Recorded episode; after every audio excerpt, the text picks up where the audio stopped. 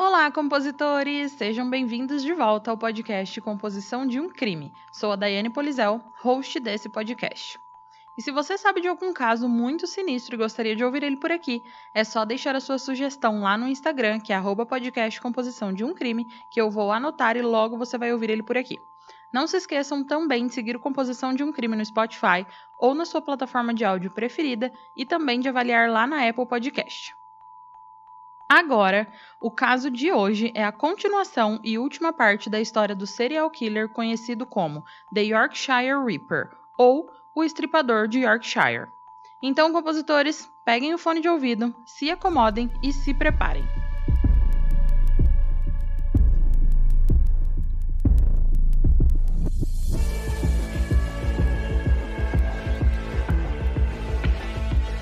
Se você está à procura de um podcast com uma pitada de humor e de morbidez, o Composição de um Crime é para você.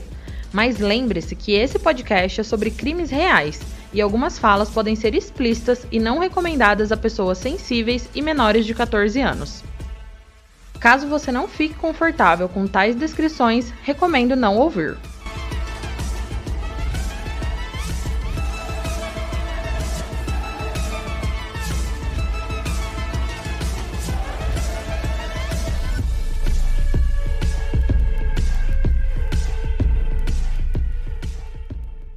Vamos recapitular o começo dessa história rapidinho, compositores.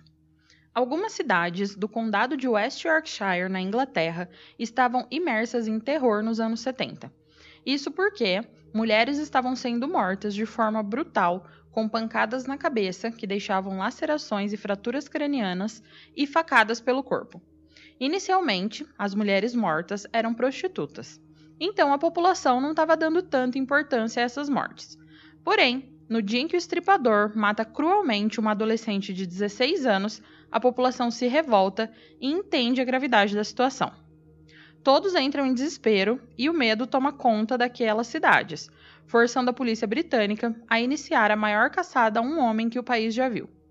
Todos os departamentos de segurança estavam trabalhando incessantemente para achar o estripador e parar com todas aquelas mortes, mas as pistas não levavam eles a lugar nenhum. Eles não faziam ideia de quem era o estripador de Yorkshire. Só o que todos sabiam era que esse homem iria atacar novamente. No episódio passado, eu relatei as sete primeiras mulheres que o estripador assassinou. Então, nesse episódio, vamos dar continuidade. E se você ainda não ouviu o episódio passado, pare esse, corre lá ouvir o episódio e depois volta aqui, só para você não ficar muito perdido, tá bom? Yvonne Pearson era uma mãe de 21 anos de dois filhos pequenos. Ela, assim como as outras vítimas, era prostituta e já havia sido presa por isso. No dia 21 de janeiro de 1978, Yvonne, ainda sob fiança e tendo que comparecer a um tribunal alguns dias depois para responder pelos crimes de prostituição, deixou seus dois filhos com uma babá e foi a um pub beber e procurar algum cliente em potencial. Às nove e meia da noite desse dia, ela disse a algumas amigas que ia sair do pub para procurar algum cliente e ganhar algum dinheiro. Porém, após esse dia, ela não foi mais vista e foi declarada desaparecida. Por ser prostituta e por estar sendo julgada em alguns dias por prostituição, algumas pessoas disseram que ela podia ter fugido. Mas as amigas e pessoas próximas disseram que isso era impossível porque ela jamais ia abandonar os seus filhos. Foi então que, no domingo de Páscoa, no dia 26 de março de 1978, dois meses após o seu desaparecimento, um menino chamou a polícia depois de ver um braço humano saindo de um sofá descartado numa área abandonada de Bradford. O novo detetive no comando, Andrew Lepsch, foi ao local e imediatamente chamou David Gee, que era o patologista forense, que já havia examinado todas as outras vítimas do estripador. Andrew Lepsch não tinha dúvidas de que a Yvonne era a vítima do estripador e queria manter a continuidade dessa investigação. A primeira coisa que David notou foi que Yvonne tinha um exemplar do jornal Daily Mirror sob a sua mão direita. O jornal era datado de 21 de fevereiro de 1978, um mês após o seu desaparecimento. E a polícia acreditou então que o estripador havia voltado ao local e colocado o jornal ali de propósito. Um fato que a polícia manteve em segredo foi que Yvonne tinha uma bola de crina de cavalo colocada na sua garganta, que provavelmente era para impedir ela de gritar. o Andrew Lepsch acreditava que isso era um fato que apenas o assassino de Yvonne saberia, então esse detalhe não foi tornado público. David Gee escreveu no seu relatório o seguinte: abre aspas.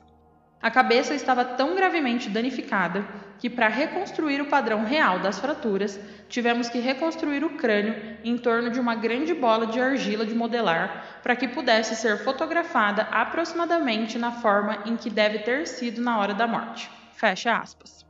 David Gee não encontrou feridas de faca ou hemorragia interna grave como havia nas outras vítimas.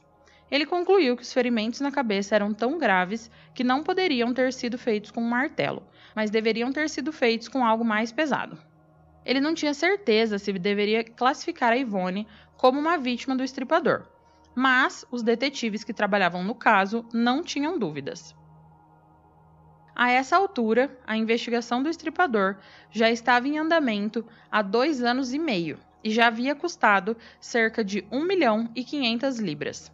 Além disso, o crime em geral havia subido quase 17% por causa da quantidade de recursos policiais que estavam sendo dedicados somente ao caso do estripador, que ainda não havia acabado.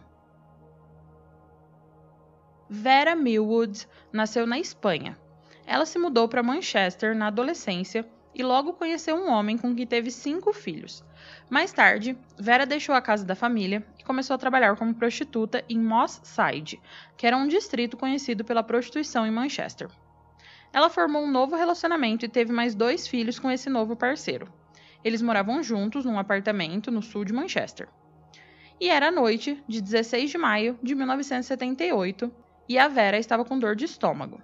Ela então disse para esse parceiro que ia ao pub comprar cigarros e que depois ia ao hospital de Manchester para comprar comprimidos para dor. Quando a Vera não voltou para casa, depois de uns 90 minutos mais ou menos, o seu parceiro saiu para procurar por ela.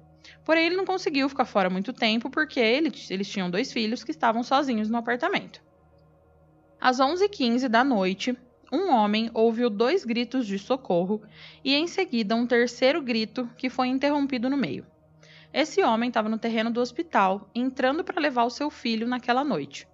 Porém, mesmo ouvindo esses gritos, como ele estava num hospital, ele presumiu que esses gritos vinham de alguma pessoa, de algum paciente que tentava chamar a atenção da equipe médica e não achou que tinha nada mais sinistro acontecendo por ali. E às 8 horas da manhã seguinte, no dia 17 de maio, seis jardineiros chegaram à ala e um deles viu o que pensou ser um manequim de loja caído no chão. Ao se aproximar, porém, ele percebeu que era um corpo de uma mulher, da Vera Millwood. Jack Ridgway, que trabalhou no assassinato anterior da Jean Jordan em Manchester, estava no comando dessa cena. A primeira coisa que eles encontraram foram marcas de pneus perto do corpo de Vera. E ela também havia sofrido três golpes na cabeça, provavelmente de um martelo. Esses golpes foram extremamente severos e provavelmente foi o que causou a sua morte. O ferimento em seu peito era muito extenso e era de uma arma muito grande, com aproximadamente 20 centímetros de comprimento. O local onde a Vera foi encontrada, apesar de ser um terreno privado do hospital, era na verdade um lugar muito comum para onde as prostitutas levavam seus clientes à noite.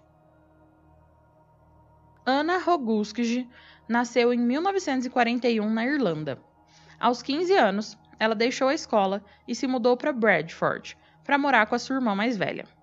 Na sexta-feira, no dia 4 de julho de 1975, a Ana, já com 33 anos, brigou com seu novo parceiro, o Jeff, e foi a um pub beber. Porém, quando ela voltou para casa, a Ana percebeu que o Jeff havia feito as malas e havia voltado para o seu antigo apartamento. A Ana foi atrás do homem às duas horas da manhã. E às duas horas e vinte da manhã, ela foi encontrada em um beco a apenas 20 metros do apartamento de Jeff. Ela estava deitada de costas, com graves ferimentos na cabeça. Parte da sua roupa estava desarrumada e nada tinha sido roubado. Ana precisou de uma neurocirurgia, mas conseguiu se recuperar desse ataque. Outro ataque ocorreu apenas seis semanas após o ataque da Ana. E dessa vez a vítima foi Olive Smelt, de 46 anos, que trabalhava como faxineira. Na sexta-feira, 15 de agosto, ela saiu com alguns amigos para beber. E no final da noite, eles a deixaram a mais ou menos 400 metros da sua casa. Quando a Olive estava quase chegando, um homem a acertou na nuca. Porém, alguns minutos depois, um carro se aproximou com os faróis altos e o motorista percebeu a Olive jogada no chão de bruços com a saia para cima. E o estripador estava longe de ser visto. Os faróis do carro assustaram ele e provavelmente salvaram a vida de Olive. O motorista alertou as autoridades e Olive foi levada às pressas para o hospital de Leeds. A mulher sofreu duas fraturas por afundamento em seu crânio e também duas facadas na parte inferior das suas costas. Como os outros ataques do estripador, não havia sinais de agressão sexual e nada foi roubado. Olive sobreviveu, assim como a Ana, e o ataque às duas mulheres entraram para a investigação do estripador. No restante de 1978 e nos primeiros meses de 1979, não houve novos ataques do estripador. O estripador tinha se mudado? Ele tinha sido preso por outras acusações? Ele estava morto? As pessoas começaram a se perguntar se os ataques do estripador acabaram. Mas não, não haviam acabado. Josephine Whittaker nasceu em dezembro de 1959. Aos 18 anos, ela terminou a escola e começou a trabalhar como escriturária na sede da Sociedade de Construção de Halifax, e também tinha um emprego de meio período em um bar de um hotel. Na noite de quarta-feira, 4 de abril de 1979, a Josephine, de 19 anos, terminou seu trabalho e foi para casa. Quando ela chegou em casa, ela teve uma discussão com a sua mãe e, após uns 10 minutos de discussão, ela resolveu ir para a casa dos avós, que ficava a cerca de um quilômetro da casa dela. Chegando lá, ela ficou conversando com os avós até umas 11 horas da noite, quando ela decidiu voltar para casa. Os seus avós insistiram para que a menina dormisse lá, mas a Josefine recusou, dizendo que ela ia para casa e que no domingo ela voltaria para ver os avós. E às seis e meia da manhã seguinte, uma mulher a caminho do trabalho esperava um ônibus na Free School Lane, perto de um parque. Ela primeiro viu um sapato de couro marrom, então ela percebeu o que ela pensava ser uma pilha de roupas. Mas quando ela se aproximou para investigar, ela percebeu que estava olhando para o corpo de uma mulher. Era o corpo de Josephine Whittaker.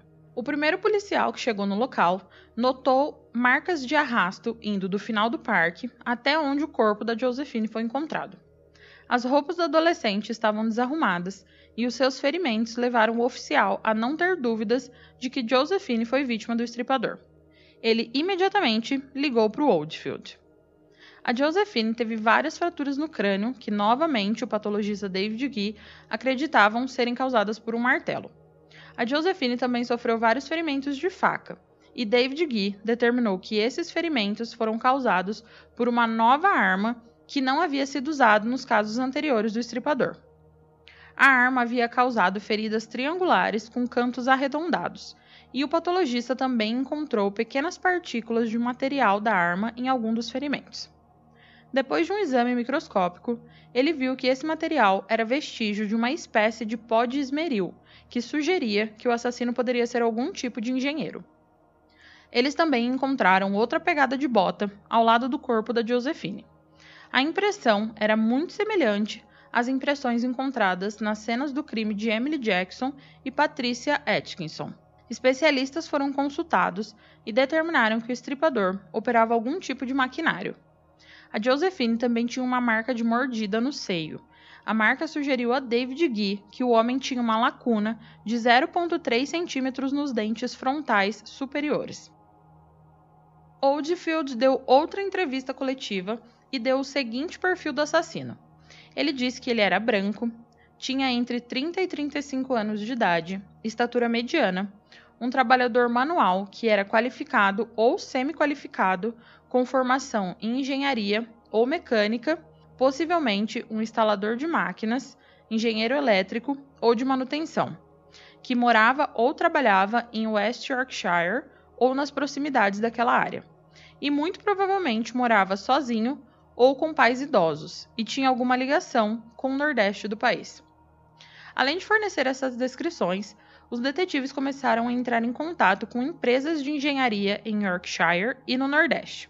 Eles queriam saber de algum funcionário que estivesse em Sutherland, duas horas ao norte de Leeds, em datas específicas, nos dias 7, 8, 12 e 13 de março de 1978 e 22 e 23 de março de 1979. O motivo pelo qual queriam saber essas datas específicas era porque um homem que dizia ser o estripador estava enviando cartas. E esse era um fato que ainda não havia sido divulgado. A polícia decidiu manter as informações muito bem guardadas. As cartas foram enviadas de Sutherland. A primeira foi dirigida a George Oldfield, onde se lia, abre aspas, Caro senhor, lamento não poder dar-lhe o meu nome por razões óbvias. Eu sou o estripador. Fui apelidado de maníaco pela mídia, mas não por você. Você me chama de inteligente e eu sou. Você e seus amigos não têm a menor ideia. Fecha aspas. O autor dessa carta prosseguiu dizendo que o seu motivo para matar era livrar as ruas das mulheres que ele chamava de vadias. E disse ainda que seu único arrependimento foi matar Jane MacDonald, de 16 anos. A pessoa na carta ainda disse a Oldfield para não se dar o trabalho de procurá-lo em Sunderland, porque, embora a carta tivesse sido carimbada naquela área, não era onde ele realmente morava. Ele terminou com o último parágrafo que dizia: abre aspas. Avise as prostitutas para ficarem fora das ruas, porque eu sinto que vai rolar de novo. Sinto muito pela jovem garota. Com os melhores cumprimentos, Jack, o estripador. Fecha aspas. Uma segunda carta foi enviada alguns dias depois ao jornal Daily Mirror e foi endereçada ao editor. Em essência, dizia mais ou menos as mesmas coisas que a primeira carta. Não havia dúvida de que o remetente das duas cartas era o mesmo pois na carta ao Daily Mirror a pessoa confirmou que já havia enviado uma comunicação ao detetive Oldfield e o avisou para dizer às prostitutas que estava se preparando para um ataque mais uma vez. Ele também mencionou como as prostitutas nunca aprenderam e ainda estavam nas ruas, mesmo depois de todos os assassinatos que haviam sofrido suas colegas. Mas mesmo com essas cartas, a polícia não conseguiu achar nada de importante. E foi só na terceira carta, enviada um ano depois, no final de março de 1979, que o Oldfield decidiu investigar isso melhor. A terceira carta chegou 12 dias antes do assassinato de Josephine e foi novamente endereçada ao próprio Oldfield, e também havia sido enviada de Sutherland. O envelope em que a terceira carta chegou foi enviado para exames forenses e vestígios de saliva mostraram que o envelope havia sido lambido por um homem do grupo sanguíneo B. O grupo sanguíneo B também foi encontrado na cena do crime de Joan Harrison. A carta também dizia que ele atacaria novamente em breve, e Josephine Whittaker foi assassinada apenas 12 dias depois. Oldfield estava convencido que as cartas eram legítimas e que elas realmente haviam sido enviadas pelo estripador. Em meados de junho de 1979, uma fita chegou. Estava assinado como Jack o Estripador. A voz na fita falou diretamente com George Oldfield. Abre aspas. Eu sou Jack. Vejo que você ainda não está tendo sorte em me pegar.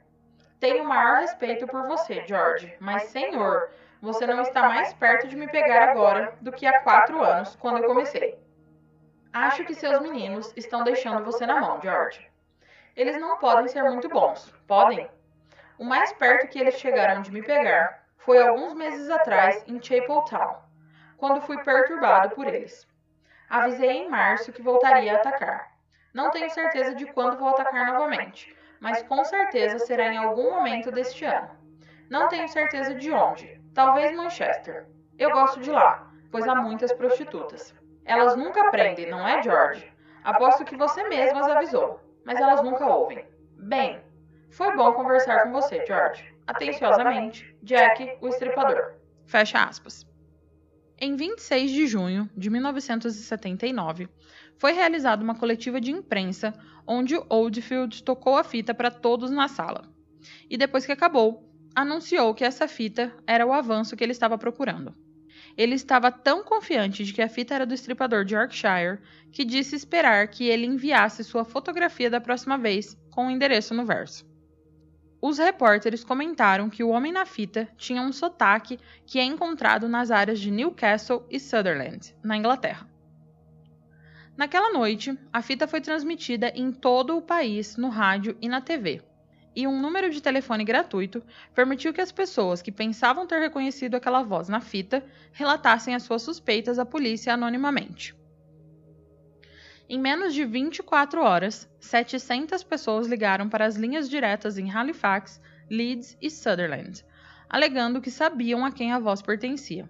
E com o passar do tempo, o número de pessoas que ligaram só foi aumentando. Isso consumiu uma grande quantidade de tempo da polícia, pois cada pessoa que foi nomeada como sendo a voz da fita teve de ser verificada. A polícia percorreu pubs, escritórios, fábricas e clubes sociais locais, tocando a fita na esperança de que alguém reconhecesse aquela voz. O Oldfield também divulgou breves extratos da carta na esperança de que alguém reconhecesse aquela caligrafia. Porém, após meses de investigação em cima das cartas e da fita, após muitos recursos humanos e financeiros terem sido gastos com essa investigação, um repórter descobriu que as cartas e a fita provavelmente eram falsas. As informações que o Oldfield não havia divulgado à mídia, de algum jeito conseguiram ser descobertas e publicadas. Então, as afirmações que a pessoa que alegava ser o estripador tinha sobre essas informações sigilosas não eram exclusivas. Ele poderia ter visto isso em algum jornal local de uma cidade pequena. E outro indicativo era que o suposto estripador dizia ter matado oito vítimas até março de 1978, quando na verdade seriam nove, pois a Ivone havia sido morta em janeiro, mas o seu corpo só foi descoberto depois. Então, quem enviou a carta provavelmente não sabia que a Ivone estava morta. Logo, essa pessoa não podia ser o estripador. E no final de agosto de 1979, o George Oldfield sofreu um ataque cardíaco e teve de ser hospitalizado. A investigação e todo esse bombardeio de que talvez ele estivesse totalmente errado estava desgastando ele. Ele sobreviveu, mas duas semanas depois, outra vítima estava morta. Barbara Leach era uma aluna dedicada que se esforçava para obter as melhores notas possíveis a fim de qualificá-la para uma boa universidade. Ela acabou sendo aceita na Universidade de Bradford, onde estudou ciências humanas e economia. Bárbara também tinha um emprego para o qual trabalhava nos finais de semana e durante os feriados na universidade. Na noite de sábado, 1 de setembro de 1979, a Bárbara, de 20 anos, foi a um pub com um grupo de amigos. Por volta da meia-noite e quarenta, ela e os amigos vão embora do pub, e a Bárbara não é mais vista.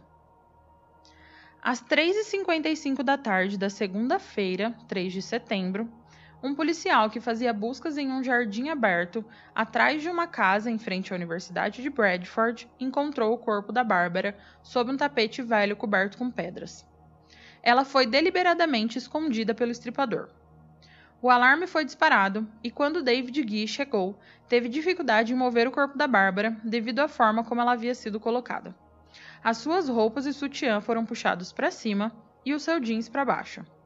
Como as outras vítimas, a Bárbara sofreu fraturas na cabeça e várias facadas. O David Guy concluiu que a Bárbara havia sido atingida na cabeça por um martelo e depois disso ela foi esfaqueada e arrastada para o local onde o seu corpo foi encontrado. E como os outros casos, a polícia investigou, mas não chegou a lugar nenhum. As pessoas agora se perguntavam se algum dia o estripador seria capturado. Todos estavam apavorados, pois era claro que o estripador não tinha como alvo agora somente as prostitutas. E ele estava se preparando para atacar novamente. Na quarta-feira, 20 de agosto de 1980, Marguerite Walls, de 47 anos, ficou até tarde no trabalho. Ela saiu do escritório após as 10 horas e 25 minutos da noite. A casa de Marguerite ficava a dois quilômetros e meio de distância do escritório, mas ela nunca mais voltou para casa naquela noite. Às nove horas da manhã seguinte, um casal encarregado dos jardins de Claremont em New Street entrou naquele local. Dez metros da entrada, encontraram um par de sapatos femininos. Espalhados pelo terreno, eles também encontraram uma saia rasgada, uma sacola de couro e um talão de cheques e, alarmados com o que haviam descoberto, o casal decidiu chamar a polícia. A polícia encontrou o corpo de Marguerite ao lado de uma garagem. Ela estava deitada de bruços e praticamente nua, com algumas roupas ao seu lado. Ela também tinha uma marca de ligadura em volta do pescoço e estava com hematomas nos nós dos dedos por socar o seu agressor. Ela sofreu dois ferimentos na cabeça e três de suas costelas foram fraturadas, mas não houve feridas de faca. Marguerite havia sido estrangulada até a morte. Esse assassinato foi muito parecido com os outros, mas a polícia ainda não tinha provas nenhuma e nenhum suspeito provável. E por isso, o estripador, somente um mês após a morte de Marguerite, fez outra vítima. Ufdaya Bandara era uma médica de Singapura que estava cursando a Universidade de Leeds para fazer um curso de pós-graduação em estudos de serviços de saúde, depois de ganhar uma bolsa de estudo da Organização Mundial da Saúde. Por volta das 11 horas da noite do dia 24 de setembro de 1980, Ufdaya, de 34 anos, deixou a casa de sua amiga para voltar para casa. Quando ela estava entrando na Chapel Lane, ela ouviu alguns passos atrás dela. Ela se moveu para deixar a pessoa passar, e enquanto fazia, ela viu um homem de barba. De repente, ela sentiu uma corda grossa em volta do seu pescoço e perdeu a consciência. Quando ela acordou, havia um policial curvado sobre ela. Os faróis do carro do oficial assustaram o estripador e salvaram a vida da mulher. A cabeça dela estava sangrando muito e o cardigan que ela usava tinha sido puxado para cima. Ela foi levada para o hospital e havia uma laceração em forma de arco na parte de trás da sua cabeça, causada por um martelo, ferimentos em seu rosto e hematomas em volta do pescoço. A polícia, mais uma vez, tinha muito pouco a fazer, e oito semanas depois, o estripador estava pronto para atacar novamente. Jacqueline Hill era de Middlesbrough, cerca de uma hora de carro ao norte de Leeds. Ela era professora e estava interessada em seguir carreira no serviço social. Jaqueline estava noiva de um técnico da Força Aérea Real e era considerada uma pessoa muito bondosa, alguém que pensava o melhor de todos e não tinha nada além de amor para dar. Na segunda-feira, 17 de novembro de 1980, a Jaqueline, de 20 anos, estava voltando para casa de um seminário. Ela estava num ônibus bem perto da onde ela morava, mas ela nunca chegou em casa. Às 10 horas daquela noite, uma aluna encontrou a bolsa da Jaqueline. Dentro tinha algum dinheiro e o cartão da Universidade da Mulher. A estudante então tentou entregar sua bolsa na secretaria da universidade, mas já não tinha ninguém mais lá. Então, ela acabou levando para casa. Quando ela voltou para casa, ela deu uma outra olhada dentro da bolsa e dessa vez ela encontrou sangue. Ela imediatamente ligou para a polícia. A ligação foi registrada à meia-noite e três minutos. Policiais foram ao local onde a estudante achou a bolsa para inspecionar, mas não encontraram nada por lá. Às 10 horas da manhã, o gerente de uma loja que estava entrando no estacionamento atrás do complexo comercial do Arndale Center encontrou a Jaqueline deitada de costas com o jeans puxado para baixo e um casaco a cobrindo. Quando David Gee chegou à cena do crime, viu que o sutiã da Jaqueline tinha sido puxado para cima e um medalhão de prata em forma de coração estava enrolado no seu cabelo. Ele encontrou várias lacerações na cabeça, que foram feitas com um martelo, e várias facadas que se acreditava serem de um cinzel ou de uma chave de fenda. A Jaqueline foi a 13ª vítima de assassinato do estripador. Tudo estava fora de controle. A população não aguentava mais o medo e o desespero de ver os seus familiares e amigos morrerem na mão de um homem cruel. E então começaram alguns protestos e indignações com a polícia local. E desses protestos algo de bom saiu. A primeira-ministra da Inglaterra na época, que era Margaret Thatcher, tomou a frente e se dispôs a ajudar. E como resultado de toda essa influência, quatro dos melhores detetives da Inglaterra foram escolhidos a dedo e enviados a Leeds para ajudar junto com os principais cientistas forenses da Inglaterra. Essa nova equipe começou com tudo.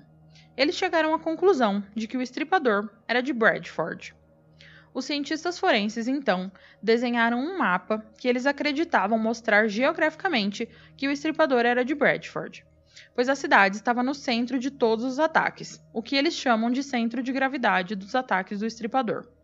Naquela época, isso não era uma ferramenta comum usada pelos investigadores, mas hoje é amplamente utilizada.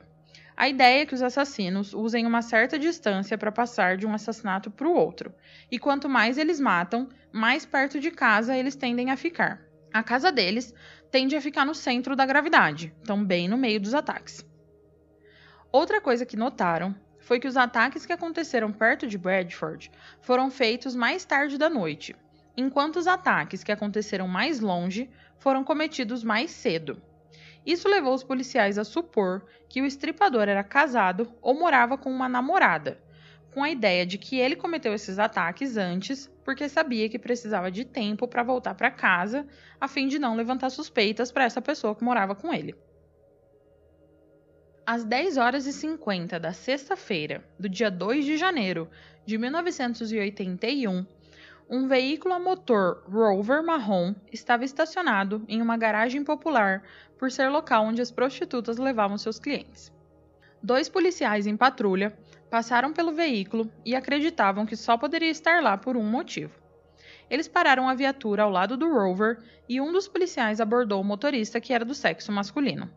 Ele perguntou ao motorista se aquele era o seu veículo, e o motorista disse que sim, dando também o seu nome, John Williams, e passando seu endereço. O motorista estava com uma mulher no veículo, e os policiais perguntaram quem era ela. O homem, que se autodenominava John, respondeu que ela era sua namorada, Olivia Rivas. Os policiais então foram checar os nomes e a placa do carro para ver se estava tudo ok. Porém, aquele nome, naquele endereço, não existia. E a placa do carro estava registrada com outro nome. E a Olivia Rivas era uma prostituta que já havia sido condenada por isso. Os policiais inicialmente suspeitaram que o homem com quem estavam lidando havia roubado o Rover, mas logo descobriram que as placas de matrícula, na verdade, vinham de um veículo totalmente diferente.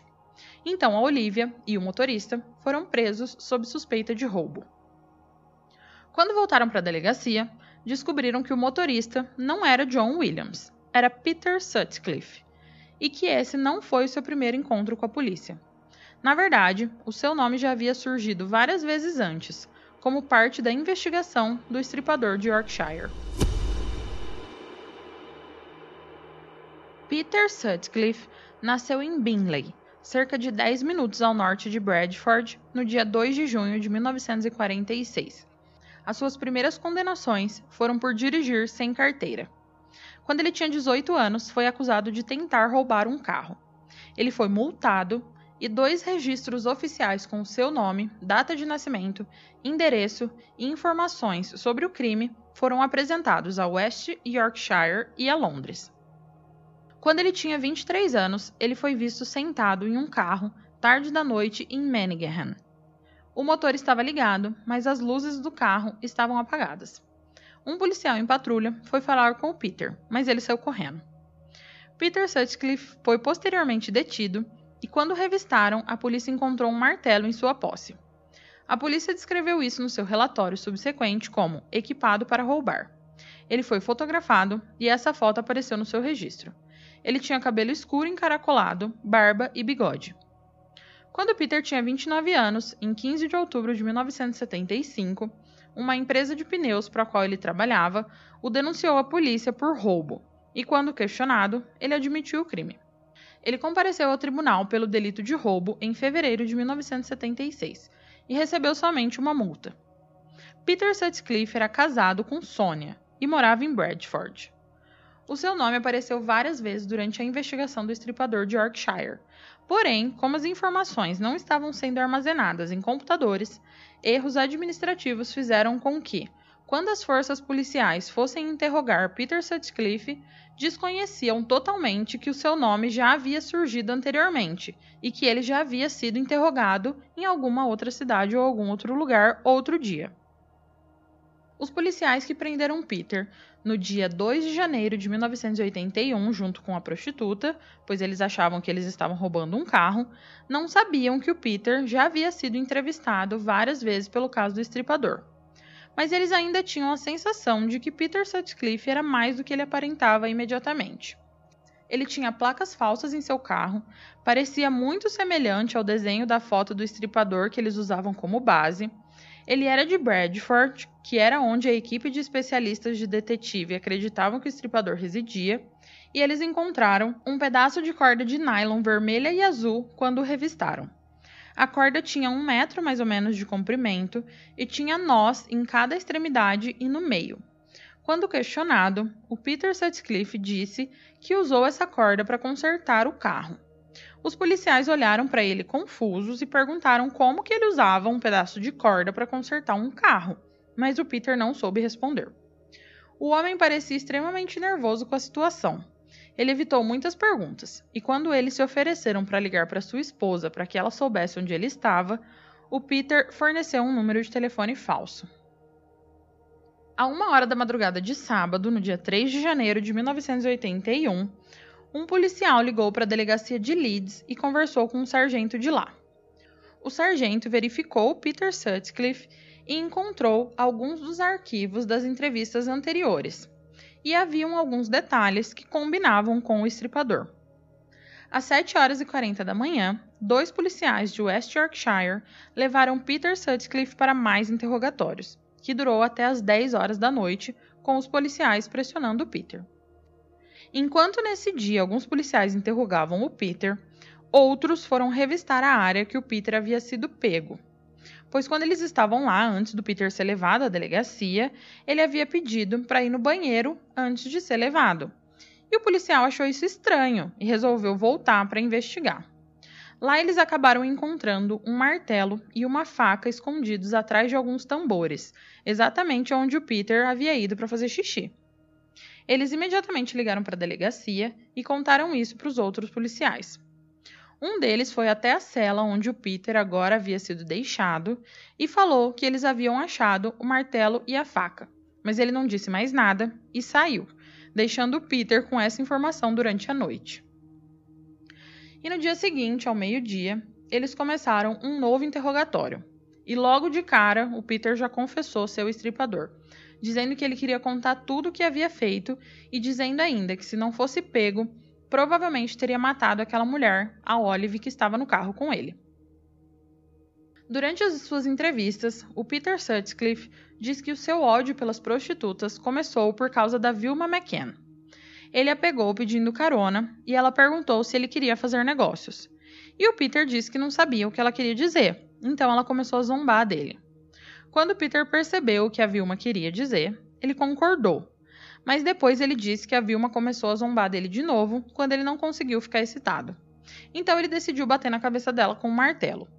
Ele ainda disse que quando percebeu o que tinha feito, sabia que estaria em sérios apuros. Então ele a esfaqueou para se certificar de que ela não viveria para contar aquilo a ninguém. Foi assim que o Peter Sutcliffe disse que o seu ódio pelas prostitutas começou. Mas no dia seguinte ele mudou a sua história dizendo que o seu ódio havia começado em 1974, quando uma trabalhadora do sexo roubou 10 libras dele.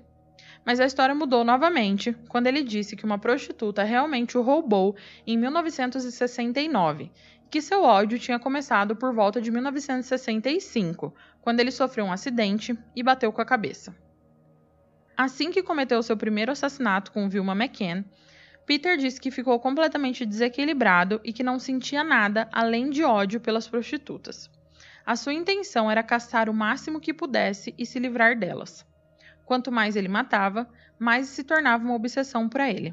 E que após a morte de Vera Millwood, as mortes se tornaram mais aleatórias. Ele tinha o desejo de matar qualquer mulher.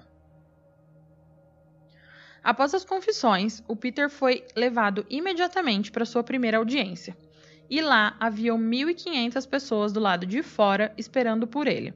E a maioria gritava: pendurem ele, pendurem o bastardo. Nessa audiência, o Peter foi acusado de homicídio e levado à prisão em Leeds, onde ficou até o seu primeiro julgamento em 29 de abril de 1981. Peter Sutcliffe foi indiciado a 13 acusações de homicídio e a 7 tentativas de homicídio. Ele se declarou culpado, Porém, alguns psiquiatras foram ouvidos e todos concordavam que o Peter sofria algum tipo de esquizofrenia, então deveria ser julgado como tal. Mas, mesmo com os apontamentos médicos, o juiz não aceitou que o Peter fosse julgado como mentalmente incapaz. E em 22 de maio de 1981, o veredito era de que Peter era realmente culpado de todas as acusações. O juiz deu a Peter Sutcliffe 20 sentenças de prisão perpétua e recomendou um período de 30 anos antes que ele pudesse ser considerado para a liberdade condicional. Mas essa recomendação era mais uma formalidade, porque após um período, outro juiz expediu um documento dizendo que Peter Sutcliffe não poderia pedir liberdade condicional, e que deveria ficar preso até o fim dos seus dias. E esse dia chegou em 13 de novembro de 2020, há menos de um ano, compositores. O Peter Sutcliffe morreu vítima de complicações pela Covid-19. Ele havia testado positivo para Covid uma semana antes de falecer e foi enviado para o North Durham University Hospital, mas recusou qualquer tipo de tratamento ou intubação por causa de suas crenças religiosas.